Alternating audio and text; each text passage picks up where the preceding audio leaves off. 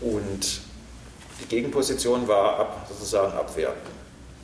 Und sozusagen die Abwertungsoption ist von Teilen der großen argentinischen Gruppen, die hohe Dollarguthaben im Ausland hatten und auch exportiert haben, vertreten worden und sozusagen aber auch von den Gewerkschaften vertreten worden und von progressiveren Ökonomen und von einem Teil der peronistischen Partei, nämlich von Dualde und Kirchner.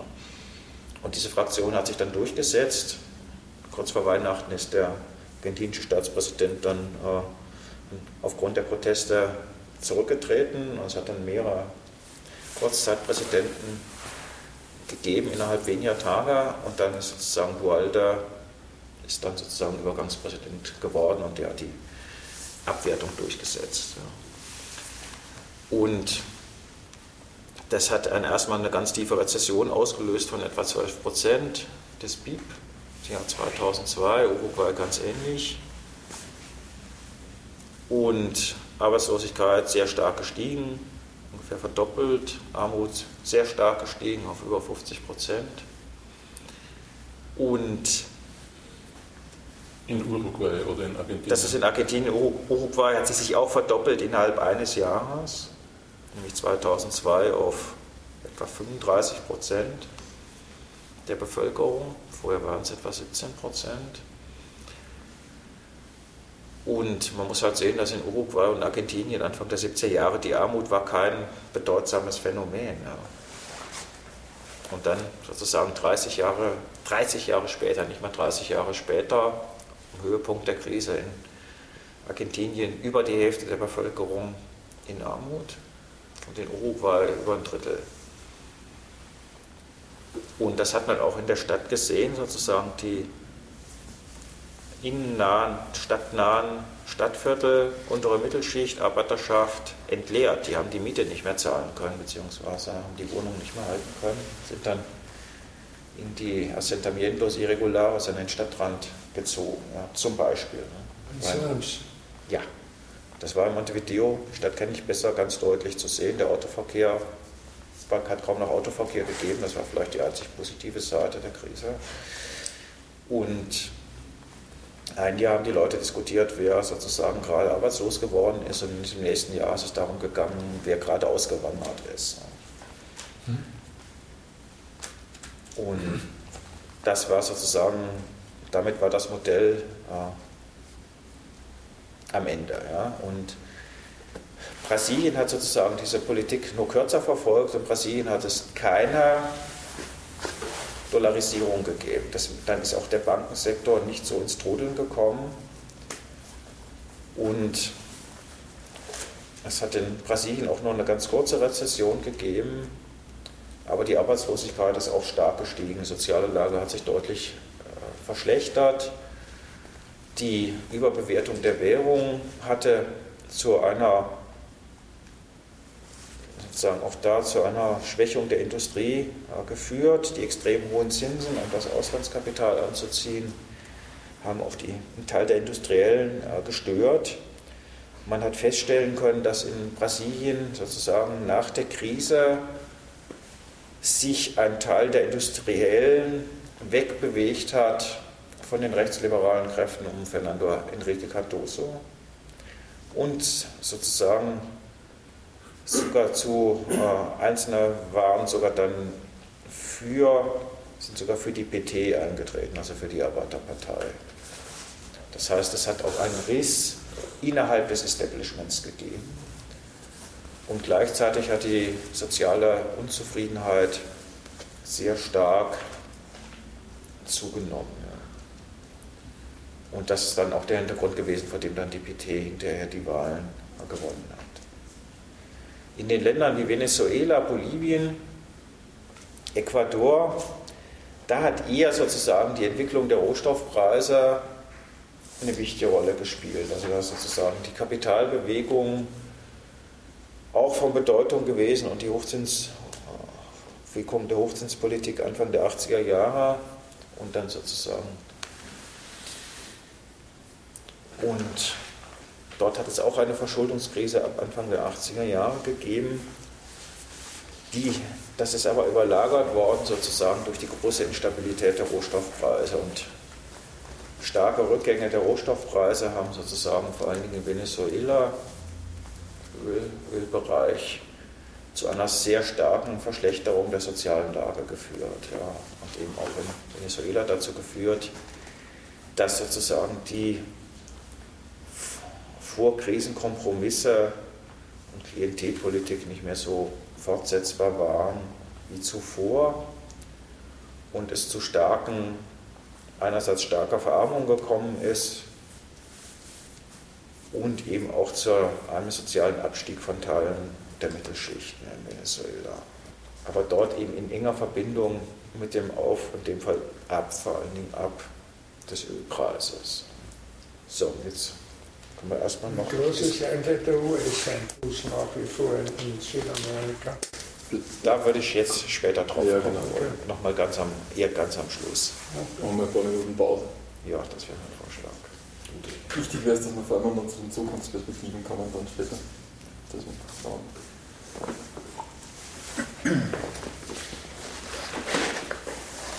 Wenn ihr das trinken wollt, es gibt ein bisschen Wasser oder so viele Getränke. Ich staune, dass Sie diese Dinge alles so im Kopf haben. Das ist Ihnen ganz begreiflich, ja. Ja, Bitte? muss ich mich mit beschäftigen täglich, äh, fast täglich. Ja. Das ist der Scheiß, Also ja. eine grunds grundsätzliche? Frage. Ähm, also mich interessiert dieser Bereich ja vor allem auch als, als System, Mhm. Als immens komplexes System, Ja, ja. in dem viele Akteure agieren, die manchmal richtige, manchmal falsche Sachen machen. Man könnte ja würfeln, um solche Entscheidungen zu treffen. Und manchmal scheint das Schicksal zu würfeln. Aber äh, ein, ein Faktor fehlt mir in dieser Systembetrachtung zumindest noch. Und das ist die Frage der, der Geldmengenpolitik. Ja. Das heißt, äh, Finde ich letztlich fast eher, fast eher sekundär. ist das eher sekundär. Ja. Also ich, ich sehe es, als wie gesagt, als Laie, als großes Problem an, dass, dass äh, die Geldmenge im Laufe der letzten, weiß nicht, 50 Jahre so zugenommen hat, dass Leute, die Geld verdienen wollen, nicht mehr in die produktive Wirtschaft gehen, sondern in die Finanzwirtschaft. Ja, aber da würde ich eigentlich sagen, nichts produziert wird. Ne? Wo da würde ich eher, keine so wesentliche Leistung für die Menschen entsteht. da würde ich sagen, sagen dann, es gibt erstmal gibt's verschiedene, es gibt verschiedene Geldmengen, dann verändert sich die Umlaufgeschwindigkeit des Geldes auch Ja. noch, die schwankt auch. Insofern würde ich die Geldmenge als nicht so, würde ich als nicht so entscheidend sehen. Und für Lateinamerika ist die Verfügbarkeit von Devisen von ganz besonders großer Bedeutung. Deswegen bin ich da mal wieder auch drauf gekommen. Ne? In der starken Außen, Außenöffnung. So, jetzt will ich mal eben einen Kaffee holen. In Chile hat man beispielsweise feststellen, sozusagen, dieser sozusagen Veränderung der Geldmenge, das setzt sich nicht eins zu eins um in Finanzanlagen und es setzt sich auch nicht eins zu eins um in Inflation. Man hat in Chile beispielsweise während der hohen Inflation der 70er Jahre feststellen können, dass sich die, beispielsweise die Umlaufgeschwindigkeit des Geldes hat sich sehr stark erhöht. Ja. Also die Geldmenge ist gar nicht mal so stark gestiegen, aber sozusagen das Geld ist immer schneller zirkuliert. Insofern sind da auch da die Zusammenhänge zum Teil sozusagen relativ kompliziert und nicht so, nicht so linear, eins zu eins. Wie hängt es dann zusammen mit äh, äh, sozusagen dem Eigenkapitalanteil der Banken? Nicht? Die Banken können ja viel höhere Kredite vergeben, als sie eigentlich Geld haben. Äh, Sie können sie jederzeit über die Nationalbank zum Beispiel bei uns. Ja, äh, da gibt's halt, gäbe es natürlich schon auch Möglichkeiten. Äh, Da müsste es ja Faktoren geben. Äh, wenn- Es wenn- gäbe Möglichkeiten, das zu, klarerweise das zu beeinflussen. Mindestreservepolitik zum Beispiel, die derzeit kaum eine Rolle spielt. Das heißt sozusagen, dass bestimmte sozusagen Rücklage quasi gebildet werden, hinterlegt werden muss, zinslos bei der Zentralbank. Das war immer 8% Rede, nicht? oder ist das erhöht inzwischen? Ich weiß jetzt nicht mal, wie es jetzt aktuell ist, aber Sollte erhöht werden, ist gesagt worden. ja, ja, aber mit dem Instrument wird weniger gearbeitet als früher zum Beispiel. Ja. Es hat sich ja der Finanzbereich aus einem klassischen Kreditgeschäft immer mehr in einer Spekulationsrichtung entwickelt. Letztlich in ein Maklergeschäft. Produktivität, nicht? Ich würde sagen, also Produktionsanlagen für Finanz, Finanzinflation. Fabriken für Finanzinflation. So, ganz kurzer. Ich würde vorschlagen, dass wir vielleicht jetzt den Joachim mal eher länger durchreden lassen, Ja, gerne. nicht unterbrechen und dann später noch ein bisschen Zeit haben, um mal Richtung Zukunft zu diskutieren. Zuträglich. Äh, Genau, dreiviertel Stunde haben wir noch. Ja. Ich denke, man muss jetzt sagen, der Veränderungszyklus hat in gewisser Weise mit Venezuela, man kann sagen, hat in gewisser Weise mit Venezuela, mit Venezuela begonnen, Ende der 90er Jahre. Und sozusagen die Länder wie Venezuela, Ecuador, Bolivien, in anderer Hinsicht auch Peru, haben sich eben dadurch ausgezeichnet, dass im Prinzip das politische Repräsentationssystem völlig im Eimer war und die alte politische Ordnung völlig und ihre Akteure eigentlich völlig delegitimiert worden sind. In Ecuador, Bolivien sozusagen haben große Proteste mehrfach den Rücktritt der Staatspräsidenten erzwungen. Das ist sozusagen auch ein ein Ausdruck sozusagen der tiefen, der tiefen institutionellen Krise gewesen. Und das eben vor dem Hintergrund einer auch sehr starken Verschlechterung der Lebensverhältnisse. Und das, diese Verschlechterung war in Venezuela ganz besonders ausgeprägt, da in Venezuela eigentlich von etwa 1920 bis 1980 durch die Expansion des Ölsektors und die Verfügbarkeit der Öleinnahmen für Ausbau des Sozialsystems, Subventionen etc. eben eine bestimmte Basis gewesen war für Aufwärtsmobilität. Und das ist nach 1980 völlig gekippt. Und Venezuela hat sich durch eine besonders starke Verschlechterung der sozialen Situation ausgezeichnet, auch im Vergleich zu vielen anderen lateinamerikanischen Ländern, nicht zu allen, aber zu verschiedenen anderen.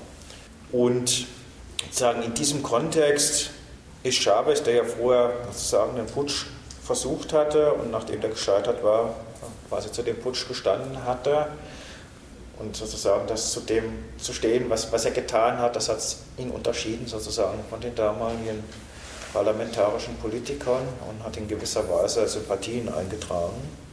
Und Chavez hat sich dann bei den Präsidentschaftswahlen gegen die Kandidaten des Establishments durch, durchgesetzt.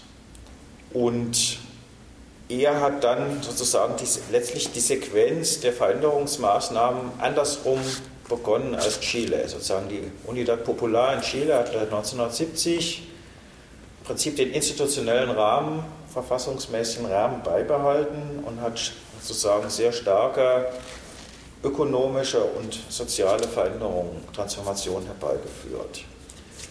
Chavez hat das genau andersrum gemacht, sozusagen. Er hat im Prinzip begonnen mit einer Veränderung der Verfassung, eine verfassungsgebende Versammlung einberufen und hat grundlegende Spielregeln verändert. Und das war eben möglich aufgrund der starken Delegitimierung, massiven Delegitimierung der bestehenden Ordnung. Ansonsten wäre das meines Erachtens so nicht möglich gewesen.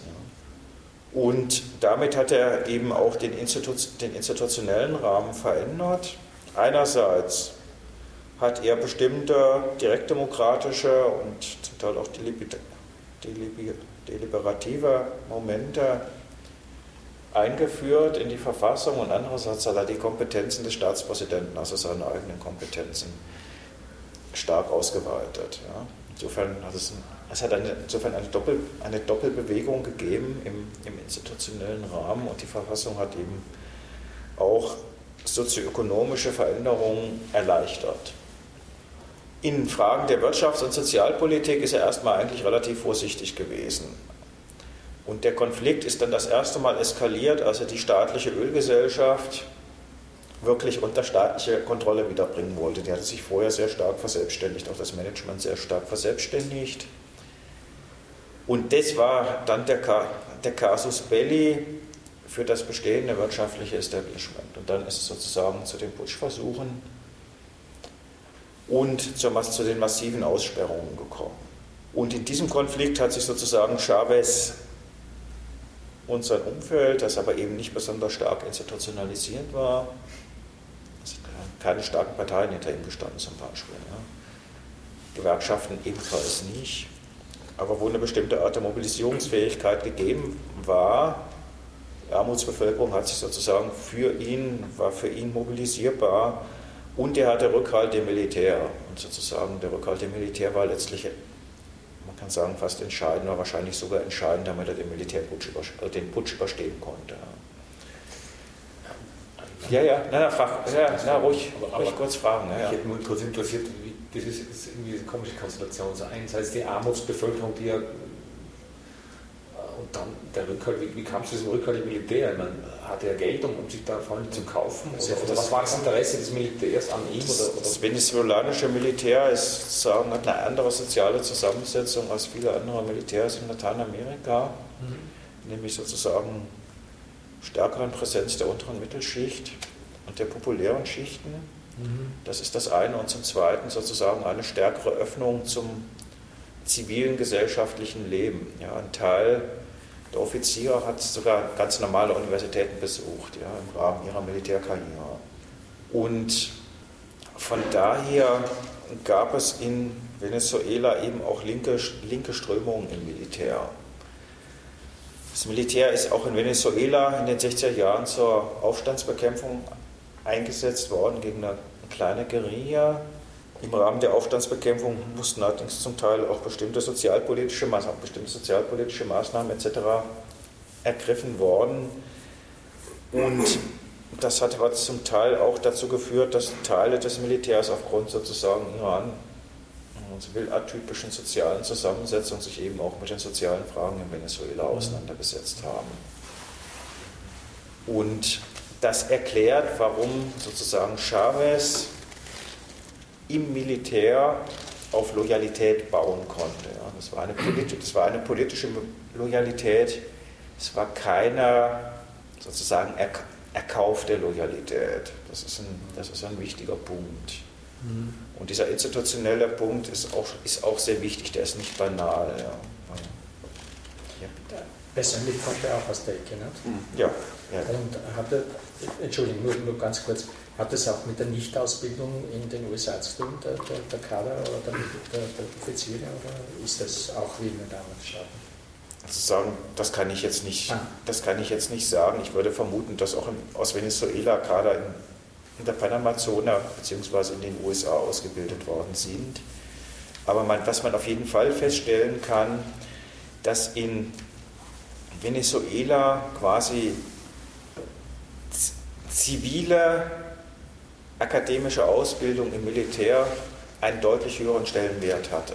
Ja, deswegen eben die größere, wenn, ich, wenn, man so will, die größere Offenheit zur Gesellschaft hin. Ja, und damit eben auch ein, ein, anderer Horizont in der Ausbildung, ja, zumindest bei einem, bei einem Teil der, des Militärs. Da würde ich schon einen wichtigen, einen wichtigen Unterschied sehen. Insofern ist auch der Chorgeist im venezolanischen Militär hat eine andere Prägung als in vielen anderen Ländern. Und die Auseinandersetzung, also den Putsch und den, die Aussperrung, das hat er im Prinzip sozusagen durchstehen können. Und die Wiedererlangung der staatlichen Kontrolle über die nominell staatliche Gesellschaft war eben dann auch ein wichtiger Punkt, um den Zugriff auf die Ressourcen im Ölsektor zu gewinnen. Und die Regierung Chavez hat dann hat eigentlich sehr früh begonnen, wieder eine aktive Rolle in der OPEC zu spielen. Das heißt sozusagen eine Politik mit jenen Ländern in der OPEC abzustimmen, die ebenfalls für eine Politik relativ hoher Preise und gegebenenfalls eben auch der Einhaltung von Quoten wollten. Ja, das erklärt unter anderem auch, warum die venezolanische Regierung recht gute Beziehungen zum Iran hat das ist die materielle Grundlage. Ja. Sozusagen, da gibt es ein gemeinsames Interesse mit dem Iran beispielsweise. Mhm. Und weniger mit Saudi-Arabien. Und damit hat sich die venezolanische Rolle in der OPEC verändert gegenüber den Jahrzehnten vorher.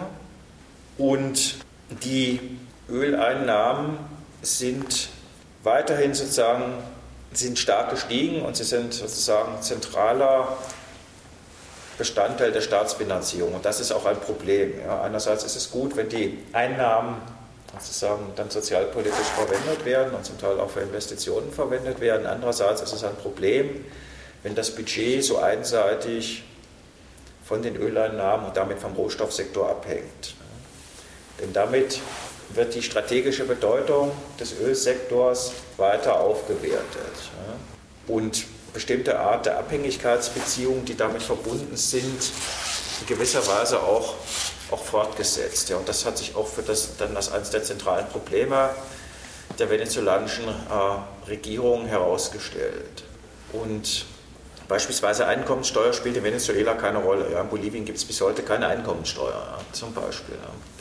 Und, das, und das bedeutet eben ein letztlich einerseits sozusagen völlig auf den, auf den, Rohstoff, auf den Rohstoffsektor, in dem Fall Ölsektor, orientiertes Einnahmensystem des Staates und dessen Zementierung und andererseits eine ziemlich regressive Zusammensetzung der Steuern, nämlich sozusagen Verbrauchssteuern als wichtige Besteuerungsgrundlage. Mehrwertsteuer sozusagen. Das heißt, ja, beispielsweise. Ja. Konsumsteuer, Massensteuer. Mhm. Und die für die Einkommensverteilung oder für die ja, Vermögensverteilung? Da komme ich jetzt gleich, komme ich jetzt gleich drauf. Und sozusagen, was die Regierung dann tatsächlich geleistet hat, ist zunächst mal ein starker Ausbau der Sozialleistungen und zwar mit neuen Institutionen, mit den sogenannten Missiones für Bildung und Gesundheit etc., weil sozusagen der bestehende Staatsapparat anerkanntermaßen klientelistisch und ziemlich korrupt ist. Und deswegen ist, haben sie praktisch sozusagen den Staatsapparat nochmal verdoppelt, nämlich ihren eigenen Staatsapparat. Ja, das muss man genauso sehen, einen eigenen Staatsapparat geschaffen, auch in der Hoffnung, dass der für diese Grundübel weniger anfällig ist. Ja. Und leider hat sich herausgestellt, sozusagen, die Anfälligkeit damit eben nicht völlig geschwunden ist. Was eine jahrzehntelang geübte Praxis ist, verschwindet nicht von einem Tag auf den anderen. Und tatsächlich sozusagen kann man feststellen, Bildungsindikatoren, Sozialindikatoren haben sich deutlich verbessert. Die Armutsrate ist sozusagen in den Jahren der Auseinandersetzung mit der, mit der Aussperrung etc. sogar nochmal hochgegangen, aber danach ist sie sehr stark, sehr stark gesunken. Unterbeschäftigung, Arbeitslosigkeit sind auch signifikant zurückgegangen. Also insofern sehr, letztlich sehr positive Aussperrung sozusagen. Die, die Unternehmer haben einfach die, Unter, die Unternehmen äh, stillgelegt, um die Regierung in die Knie zu zwingen. Ja. Und die Leitung von PDVSA, also sozusagen dem Ölkonzern, selbiges auch probiert. Deswegen, das kann man nicht als Streik bezeichnen. Ja, sozusagen. Es hat zwar auch, die Gewerkschaften haben zwar früher sozusagen der sogenannten Sozialdemokratie nahestehenden Gewerkschaften haben zwar auch gestreikt, aber hauptsächlich war es eine Aussperrung. Und eine Aussperrung sozusagen mit dem Ziel, die Regierung in die, in die Knie zu zwingen. Begriff Streik würde ich dafür nicht verwenden, weil Streik ist für mich sozusagen mit der Arbeitnehmerseite verbunden. Und wenn die Kapitalseite sowas macht, dann würde ich das als Aussperrung bezeichnen.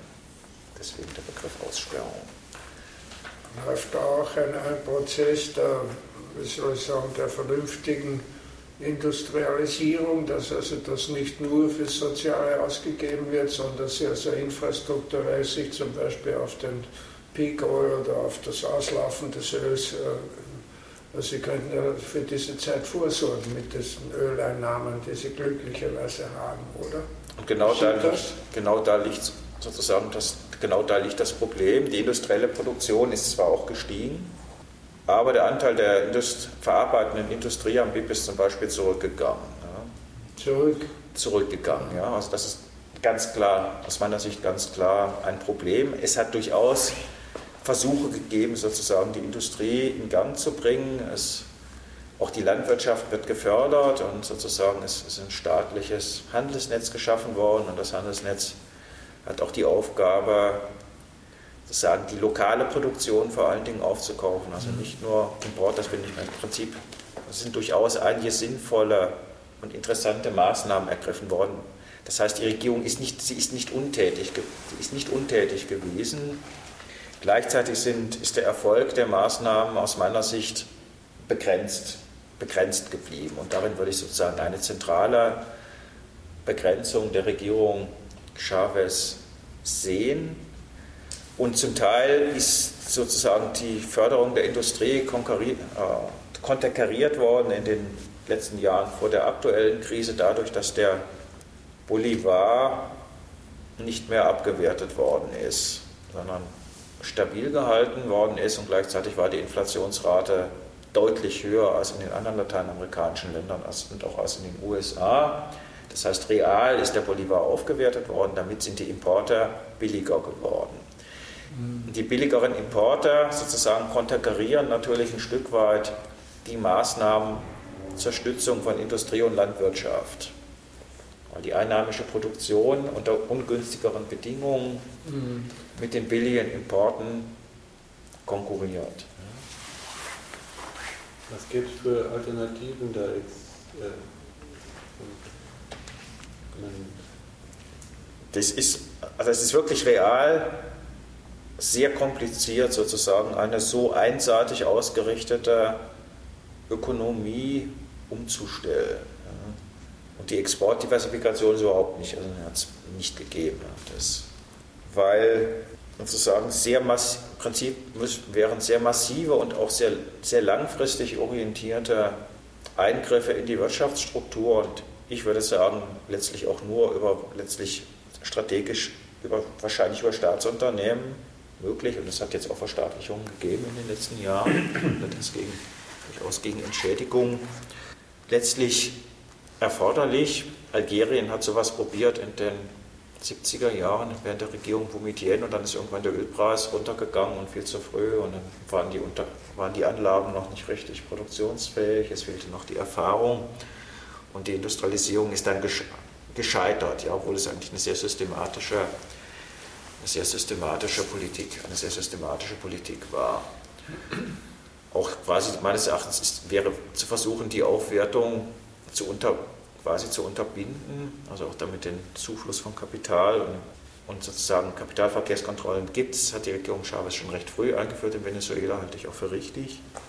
Und wahrscheinlich wäre es auch sinnvoll, sozusagen letztlich die Produktion äh, nicht besonders stark steigen zu lassen vom Öl. Das hätte einerseits den Vorteil, dass die Vorräte viel länger halten. Die hohen Überschüsse im Export können eh sozusagen nicht produktiv verwendet werden, weil sie so hoch sind, mhm. das gelingt gar nicht. Also braucht man sie, man braucht einen gewissen Puffer, weil es halt die Schwankungen gibt beim Preis, ja, um das sozusagen gewisse Reserven zu haben, wenn es wieder in den Keller geht. Aber wahrscheinlich wäre im Prinzip sowohl ökologisch als auch letztlich ökonomisch sinnvoll, letztlich eine Politik einer noch deut letztlich deutlich stärkeren Produktionsbeschränkung aus meiner Sicht. Gleichzeitig würde das aber auch heißen, dass möglicherweise Sozialpolitik nicht so expansiv ausfallen könnte. Ja, das hat, mhm. hat das sozusagen auch, hätte auch einen, einen nicht banalen Preis. Ja. Insofern ist so eine Regierung meines Erachtens mit einem, mit einem sozusagen starken Dilemma auch gekennzeichnet. Ja, das Öl gibt Handlungsspielräume und sozusagen gleichzeitig schafft es sehr starke Abhängigkeitsstrukturen, die auch für die jetzige Regierung Chavez gelten. Und man kann halt feststellen können, dass in der aktuellen Krise Venezuela sozusagen am, Anhalt, am anhaltendsten von der Krise betroffen war. Ähnlich stark Mexiko aufgrund der starken Bindung an die USA. Und dass die Krisenmuster in Venezuela in jetzt große Ähnlichkeit mit den Krisenmustern Ende der 80er Jahre aufweisen, ja, die zur Delegitimierung des damaligen, damaligen Parteiensystems maßgeblich beigetragen haben. Also die sind auch in der Krise jetzt, die Venezuelaner. Ja. Jetzt genauso. Ich weiß nicht, ob es jetzt heuer wieder ein Wirtschaftswachstum gegeben hat, aber 2009, 2010 ist die Ökonomie geschrumpft. Mhm. Warum sind Sie so betroffen? weil sozusagen die Öleinnahmen sind so stark zurückgegangen, dann ist abgewertet worden, weil die Abwertung, die Abwertung hatte bei Venezuela relativ wenig, erstmal relativ wenig positive Effekte. In erster Linie hat sie dazu geführt, dass die Inflation weiter angestiegen ist, aufgrund der hohen Import, aufgrund der hohen Importorientierung. Dadurch, dass das Budget so stark vom, vom Öl abhängig ist, sozusagen ist auch die Einnahmenentwicklung des Budgets stark prozyklisch. Geht der Ölpreis in den Keller, gehen die Staatseinnahmen eben auch steil in den Keller. Und die venezolanische Regierung hat zum Beispiel eine prozyklische Fiskalpolitik betrieben. Das heißt, äh, die Ausgaben sind gesenkt worden in der Krise. Und das hängt eben auch damit zusammen, dass das Steuersystem so extrem konjunkturabhängig ist. Und, das, und damit sind eben die budgetären Handlungsspielräume auch relativ, letztlich relativ gering. Ja. Und meines Erachtens in Venezuela, es müsste klarerweise auch eine Einkommenssteuer geben. Ja. zwar eine, eine, progressive und unernsthafte, das wäre auch aus verteilungspolitischen Gründen sinnvoll, aber da wäre die Hölle los, ja, das ist ganz klar. Also wird es massive Widerstände geben gegen. Also gibt es immer noch die, eine. Ja, die Mittelschicht nie ernsthaft ja. Einkommensteuer gezahlt hat. Ich meine, dass dann was los ist, wenn das eingeführt wird, ja. glaube ich, also, absehbar. Das heißt, dann wird es andere Bündnisse geben, die in eine schlimme Richtung gehen. So, dann würden die eher den, also würden die wieder die Konservativen. Dann würde der Gegenwind wahrscheinlich zunehmen. Das wäre zumindest mal meine Vermutung. Also wie, wenn man, wenn man die Unterstützerinnen von, von Chavez äh, aufteilt, wie viel ist eher Mittelschicht und wie viel ist eher. In der Mittelschicht hat er nur eine Minderheit, ja. Die wurde dann wahrscheinlich noch kleiner. Das heißt, das wäre ziemlich an der Kippe dadurch. Ja, ja. Wie schaut da die Bevölkerungsstruktur aus, wenn man es grob in Mittelschicht oder Schicht äh, Arbeiterschaft oder Landbevölkerung teilt? Landbevölkerung ist völlig irrelevant. Ganz hoher Urbanisierungsgrad, mindestens 80 Prozent, wenn nicht 90. Landwirtschaft ist bedeutungslos, also ist bedeutungslos, ist bedeutungslos als Beschäftigungssektor und ist sozusagen insofern rein, also praktisch ein fast komplett urbanisiertes Land, deswegen ist auch die Landreform, hat sie keinen besonders hohen Stellenwert. Mhm. Die Ölwirtschaft hat die Landwirtschaft völlig, völlig ruiniert. Ja, sozusagen. Der Billigimport hat zum langfristigen Niedergang der Landwirtschaft geführt, wie in, wie in vielen anderen ölexportierenden Ländern auch. Und Mittelschicht, das sind vielleicht 20 Prozent, 30 Prozent. Da gibt es noch etablierte Arbeiterschaft und einen relativ hohen Anteil an prekär Beschäftigten. Und äh, was die Landwirtschaft betrifft, in Bolivien ist es besser, oder? Bolivien ist anders. Was ich jetzt gesagt habe, das gilt wirklich, das gilt wirklich für Venezuela. In Ecuador und in Bolivien ist die Landwirtschaft ungleich bedeutender, obwohl auch abnehmend an, an Bedeutung, muss man auch ganz klar sehen, auch im Bereich der Beschäftigung. Und die Landwirtschaft ist halt in beiden Ländern sehr stark indigen geprägt. Das ist sozusagen ein, ein, weiteres, ein weiteres quasi Spezifikum. Das, das gilt im Übrigen auch für Peru. Und die bäuerliche Bevölkerung hat zum Teil eben bei den sozialen Mobilisierungen auch eine Rolle gespielt. Wobei sozusagen in Bolivien die Coca-Bauern zum Teil frühere Bergarbeiter sind.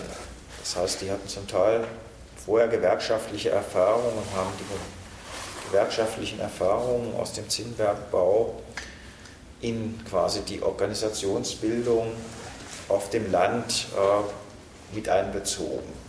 Und es ist dann zu einer interessanten, ne, sagen, zum Teil Verschiebung von Klassen, Klassenorientierung in den indigenen Bereich und mit ambivalenter, nicht ganz eindeutiger Festlegung äh, gekommen. In Bolivien, in Ecuador würde ich sagen, spielt diese indigene Frage eine noch deutliche, eine deutlich prononciertere oder eindeutigere Rolle als in, als in und auch ein Teil der städtischen Armutsbevölkerung ist indigen, speziell in Bolivien. Und das waren jene, und das sind halt sehr, sehr große Sektoren, und die haben in der Mobilisierung gegen das Herausreißen des Kokas, dann zum Teil auch gegen die Privatisierung beispielsweise der, der Wasserindustrie in Bolivien eine zentrale, eine zentrale Rolle gespielt.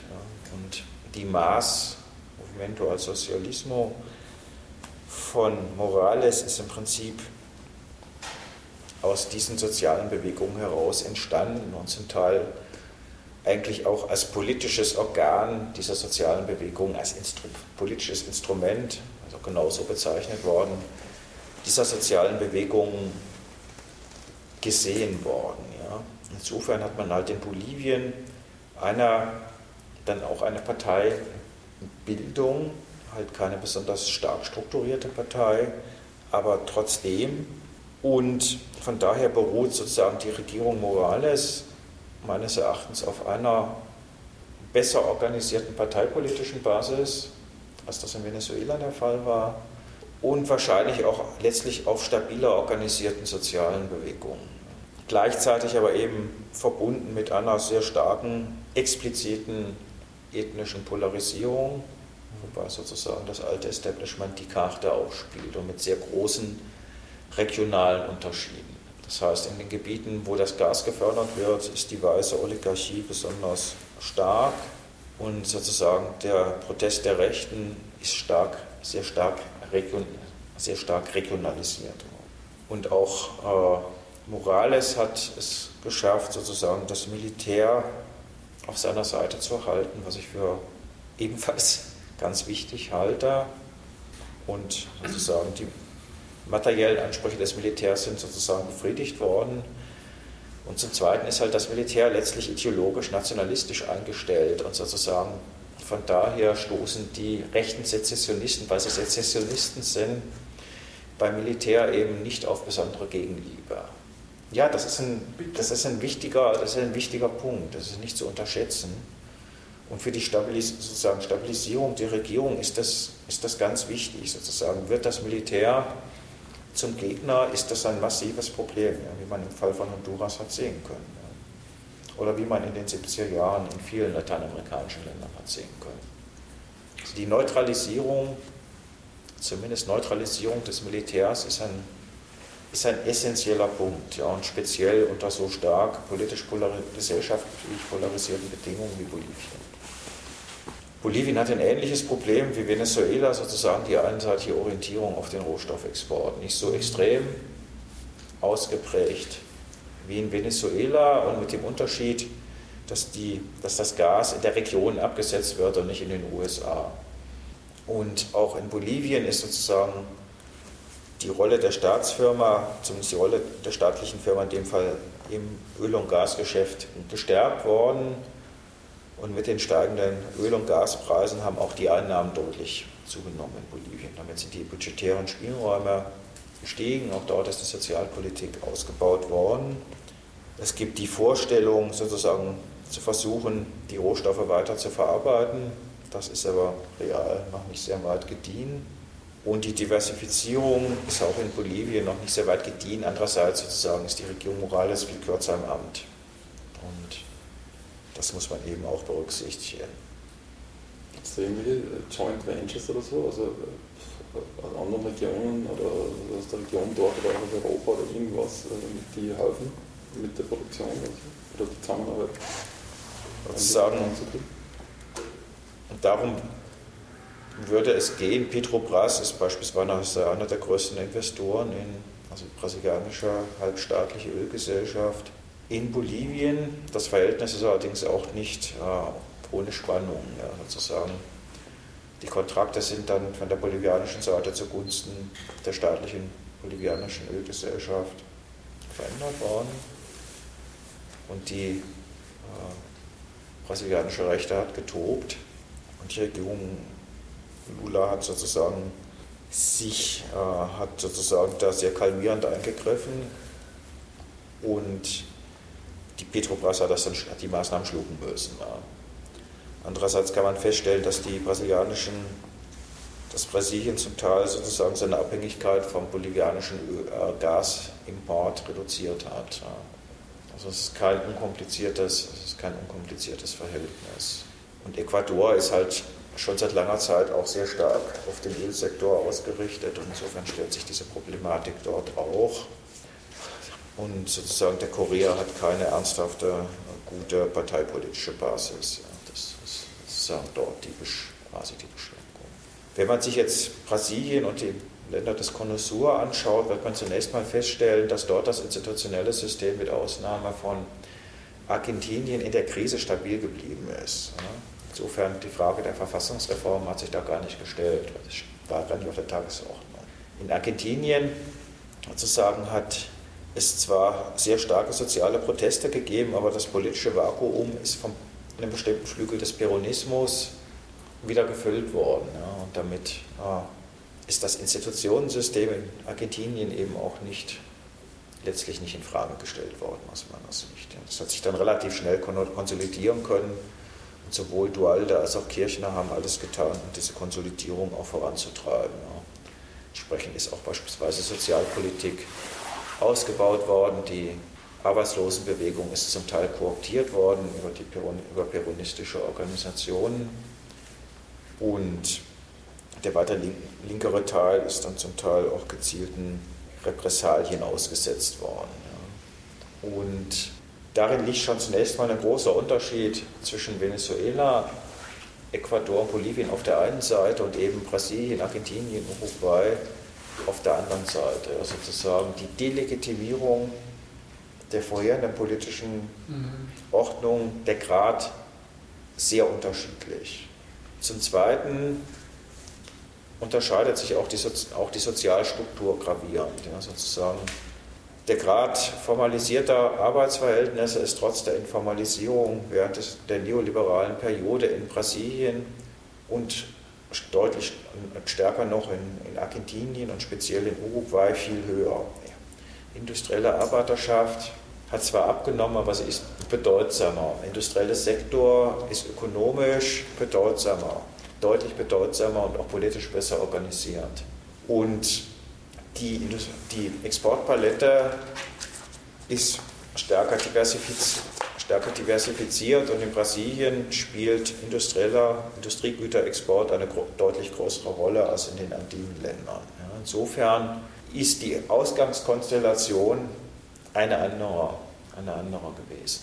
Und man kann jetzt feststellen, dass es sozusagen im Bereich der Geldpolitik, Hochzinspolitik zum Beispiel deutliche Kontinuitäten, vor allen Dingen in Brasilien, mit der Zeit vorher gegeben hat. Ja. Das ist auch eine eher vorsichtige Budgetpolitik erkennbar war. Gleichzeitig ist beispielsweise in, in Uruguay über die bestehende Lohnsteuer hinaus auch eine progressive Einkommenssteuer eingeführt worden. Ja? Also was, was weder in Bolivien noch in Venezuela passiert ist. Ja? Und ähnlich wie in den genannten Andinenländern ist sozusagen die Sozialpolitik ausgebaut worden mit dem Schwerpunkt auf Transfers im Sozialtransfers für besonders arme Bevölkerungsgruppen. Insofern eigentlich eine liberale, fokalisierte Sozialpolitik. Im Fall von Uruguay ist allerdings auch der Gesundheitssektor ist versucht worden, die verschiedenen gesundheitlichen Systeme äh, wieder stärker aneinander anzunähern. Und in Uruguay würde ich auch sagen, gibt es noch stärker universalistische Ansprüche und auch Ansätze als in den anderen Ländern. Das hängt mit der, auch mit der uruguayischen Geschichte zusammen. Uruguay, das Sozialsystem, Sozialversicherungssystem ist älter als in einem Teil der europäischen Länder von Anfang des, 19, äh, Anfang des 20. Jahrhunderts. Was in Brasilien, Uruguay und Argentinien eine wichtige Rolle gespielt hat, war eine expansive Lohnpolitik. Und in Brasilien speziell eine expansive Mindestlohnpolitik. Und viele Sozialleistungen sind in Brasilien, beispielsweise Pensionen, an die Mindestlöhne gekoppelt. Ja, das heißt, das, das hat noch einen viel breiteren Effekt als nur, nur für die Lohneinkommen. Damit ist die Binnennachfrage systematisch ausgeweitet mhm. worden. Und die Abwertung, zumindest die anfängliche Abwertung, die zum Teil dann hinterher erodiert ist, äh, weil dann wieder Aufwertung zugelassen worden ist, hat auch einen Schutz für die Industrie dargestellt. Dadurch ist die binnenorientierte Industrie gestützt worden und die ist auch gewachsen. Und in Brasilien gibt es auch tatsächlich Industriepolitik. Einzige lateinamerikanische Land, das eine Industriepolitik hat, ist Brasilien, die auf die Stützung und Entwicklung ganz bestimmter Industriebranchen ausgerichtet ist. Und insofern würde ich sagen, dass die Branchenstruktur sich in Argentinien, Uruguay und Brasilien letztlich günstiger entwickelt hat als in den Andinenländern. Wenn auch da bestimmte Widersprüche bestehen geblieben sind und die Maßnahmen nicht weitgehend genug waren und der argentinische Staatsapparat ist so zerstört worden im Neoliberalismus, dass er zur Industriepolitik letztlich nicht mehr in der Lage ist. Und zu langfristiger Planung auch nicht. Das unterscheidet Argentinien eben negativ von Brasilien, wo das zumindest in Teilbereichen durchaus strategische Orientierung, in langfristige Orientierung in der Wirtschaft, Sozial- und Außenpolitik gibt. Und in Uruguay sind die Gewerkschaften institutionell wieder aufgewertet worden, sind ein Stück weit auch in Argentinien wieder aufgewertet worden. Das heißt, es hat auch in dieser Hinsicht bestimmte institutionelle Kräfteverschiebungen gegeben, aus meiner Sicht. Und gleichzeitig sind die Eigentumsverhältnisse kaum angegriffen worden, ja, sozusagen. Zum Teil sogar explizite am stärksten noch in Argentinien. Ja, sozusagen in Argentinien sind einige Betriebe rückverstaatlicht worden, aber es ist dann nachher nicht sehr viel mit diesen Betrieben gemacht worden. Ja, sozusagen, das ist dann wieder die Grenze. Und da würde ich beispielsweise eine Grenze sozusagen der Transformation sehen. Brasilien hat allerdings beispielsweise sozusagen den weiter bestehenden öffentlichen Bankensektors sozusagen ganz bewusst genutzt für Industriepolitik und auch für eine Antikrisenpolitik. Das heißt, das Verhältnis zum Staatssektor hat sich, schon sehr, hat sich dann schon verändert.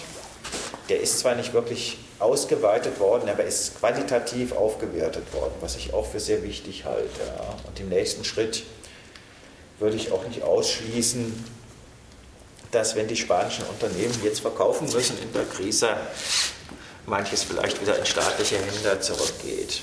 Das ist wohl in Brasilien durchaus eine reale Möglichkeit. Ja. Und man kann insofern sagen, wenn man diese beiden Blöcke, Länderblöcke ver vergleicht, man hat stärkere Veränderungen in der Eigentumsstruktur bei den Linksregierungen in den Andinenländern und eben auch stärker institutionelle Veränderungen, aber man hat große Probleme mit der Wirtschaftsstruktur, ja, wo es da eben eine relativ große Kontinuität gibt in den sozusagen Ländern des Conosur und, und Brasilien würde ich sozusagen die Entwicklung der Wirtschaftsstruktur für aussichtsreicher halten ja, und die Aufwertung des, der Binnenwirtschaft passiert. Das finde ich positiv. Problematisch ist die relativ starke Orientierung auf den Rohstoffexportsektor auch der Mitte-Links-Regierung Brasilien, Argentinien und, und Uruguay. Das ist aus meiner Sicht problematisch und wahrscheinlich demnächst auch nicht mehr fortsetzbar weil sozusagen mit einer Rezession in den europäischen Ländern, in den USA, wahrscheinlich auch in den USA, das wird Konsequenzen auch für den Absatz der Rohstoffe haben. Insofern möglicherweise eben ein es erzwingen, sozusagen von dieser Rohstofforientierung sich ein Stück weit zu lösen und konsequenter auf Binnenorientierung zu setzen. Ökologisch ist sozusagen in allen Ländern problematisch. In Ecuador gibt es eine sehr fortschrittliche Verfassung im Hinblick auf die, auf die Rechte der Natur. Sehr ungewöhnlich ist. Es ist dann die Frage, wie das jetzt tatsächlich mit Leben gefüllt wird. Und darum gibt es auch dann Auseinandersetzungen in Ecuador.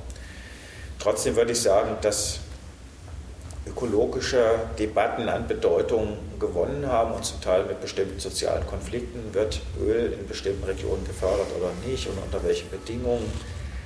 Das sind schon auch sozusagen, das sind Veränderungen aus meiner Sicht erkennbar. Und die Krise kann eben meines Erachtens für lateinamerikanische Länder auch eine Chance beinhalten, nämlich dann, wenn sie sozusagen verstärkt auf Binnenorientierung setzen würden, möglicherweise die Einkommensumverteilungselemente gestärkt würden. Und für Brasilien, Argentinien, Uruguay würde sich dann auch die Frage der Eigentumsverhältnisse stellen, ob das dann tatsächlich offensiver angegangen wird oder nicht. Das ist für mich noch eine offene Frage.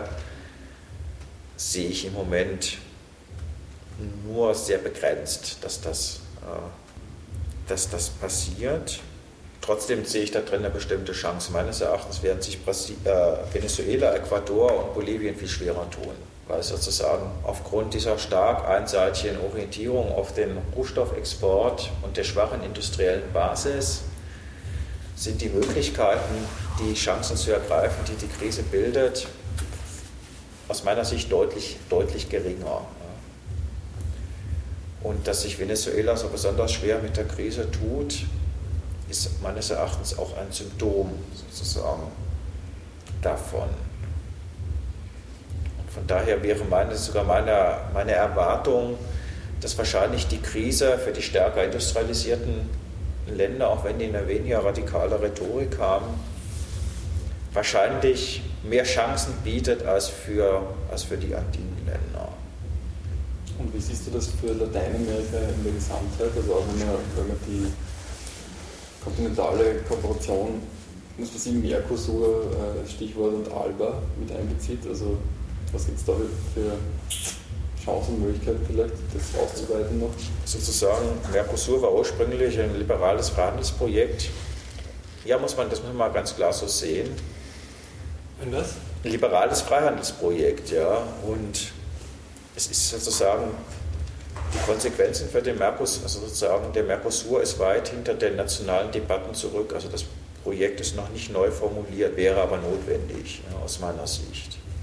ALBA ist sozusagen ein Kooperationsprojekt, wobei zum Teil sehr schwierig nachzuvollziehen ist, was nun auf dem Papier steht und was real, was real sozusagen erfolgt ist. War das noch eine Frage zum Mercosur? War das ein rein lateinamerikanisches Binnenfreihandelsprojekt oder konnte da die USA?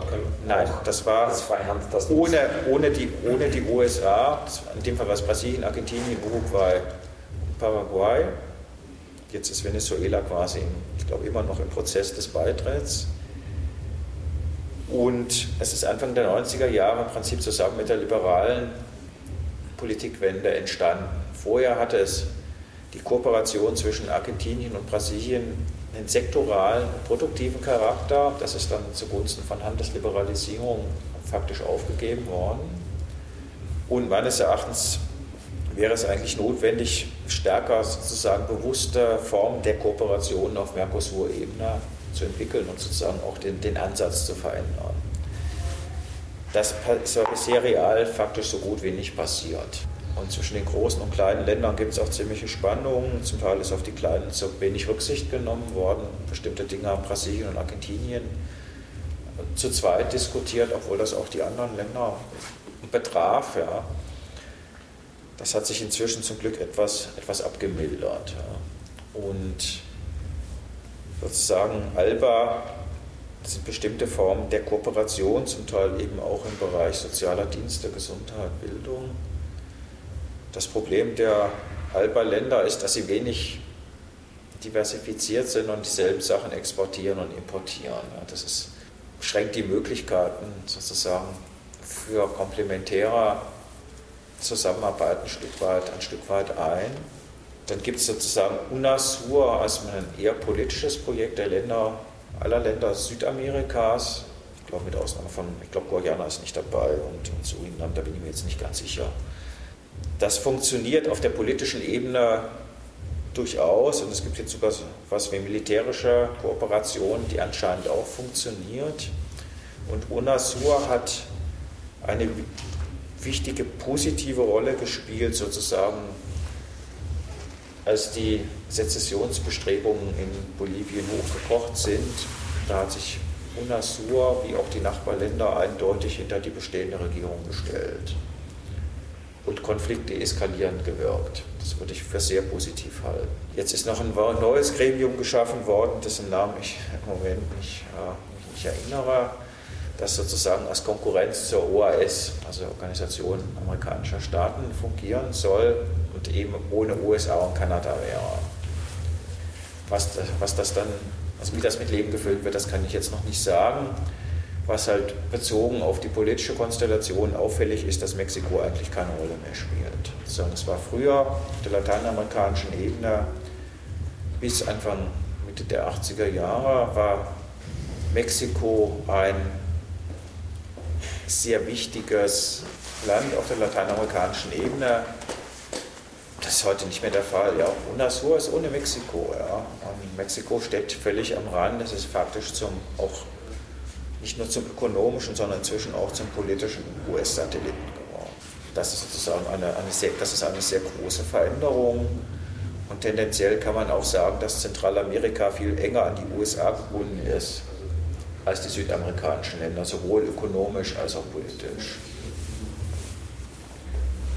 Und der Einfluss der USA ist ökonomisch, mit Ausnahme Mexikos und Zentralamerikas, signifikant zurückgegangen. Da ich noch eine Frage, also wenn, wenn sich die ganzen Rohstoffproblematiken und die Dinge, die wir, ja alle kennen, äh, verschärfen irgendwann vielleicht die USA und die NATO oder wer auch immer gezwungen sein und sich gezwungen sehen würde, äh, in irgendeiner Form einzugehen, militärisch nach, nach Lateinamerika. Und du jetzt auch gesagt hast, äh, im Rahmen von UNASUR auch militärische Kooperation. Was willst du dir was sagen drum, wie sowas ablaufen könnte? Oder, also, ich meine, es hat halt früher auch schon militärische Interventionen der USA gegeben. Die lateinamerikanische Geschichte ist leider voll davon. Ich meine, Chile, der Putsch war mit massiver Unterstützung der USA zum Beispiel. Die Basen in Kolumbien sagen, werden schon sozusagen auch als Bedrohung für Venezuela, also primär für Venezuela, gesehen und sozusagen die verstärkte Kooperation, zum Teil offensichtlich auch leichte Aufrüstung, hängt eben schon auch damit zusammen, gegen Militärinterventionen besser agieren zu können. Ob es die nun wirklich dann geben wird oder nicht, ich meine, das ist eine rein spekulative Frage. Aber ganz fiktiv. Nehmen wir an, äh, USA, aber was in Venezuela, was macht Brasilien oder so, das wäre interessant. Kann ich nicht, kann ich nicht sagen. Wobei man halt sehen, was man halt feststellen kann, die Regierung Lula hat sozusagen die Regierung Chavez in komplizierten Phasen immer unterstützt, mhm. gestützt. Ja obwohl es durchaus auch Felder gibt, wo die beiden in Konkurrenz stehen. Aber sozusagen im Konfliktfall hat Brasilien für die Linksregierung der Region immer stabilisierend gewirkt. Und das ist aus meiner Sicht ein, ein, ganz, wichtiges, ein ganz wichtiges Element, was auch sozusagen für die Kräftebalance sehr, sehr wichtig ist. In Brasilien gibt es auch eine dynamische Rüstungsindustrie. Kolumbien ist jetzt noch einmal kurz erwähnt in äh, wie schaut das, wie reiht sich das da ein oder wie? Sagen zu Kolumbien weiß ich viel weniger als zu den anderen, zu den anderen Ländern. Kolumbien hat halt eine starke, stark, vor allen Dingen stark militarisierte Rechte, die eng mit dem Agrobusiness, der kolumbianischen Finanzwirtschaft verbunden ist und zum Teil eben auch mit kriminellen Kräften verbunden ist, nämlich im Bereich des im ganzen Drogenbereich. Ja. Von daher ist eben die Linke hat quasi als Reaktion auf die Gewalt, ist sie selbst zum Teil durch Strategien der Gegengewalt, durch Guerilla geprägt. Sofern sie zivilen Charakter gehabt hat oder hat, ist sie immer wieder starker Repression ausgesetzt gewesen. Die kolumbianische Regierung ist besonders eng mit den USA verbunden, man kann sagen, der strategische Verbündete in Südamerika. Die Regierung Uribe war noch enger mit den paramilitärischen Gruppen verbunden und noch rechter als sozusagen die Regierung des, des jetzigen Staatspräsidenten Santos, die eine etwas weniger, auch etwas weniger aggressive Regionalpolitik verfolgt. Das hat unter anderem auch zur Entspannung zwischen Kolumbien und Venezuela beigetragen. Okay, wir müssen leider Schluss machen jetzt vorläufig. Aber ich weiß nicht, wie es dir energetisch geht oder so. Vielleicht können wir noch schauen, ob man oben noch ein bisschen plaudern kann.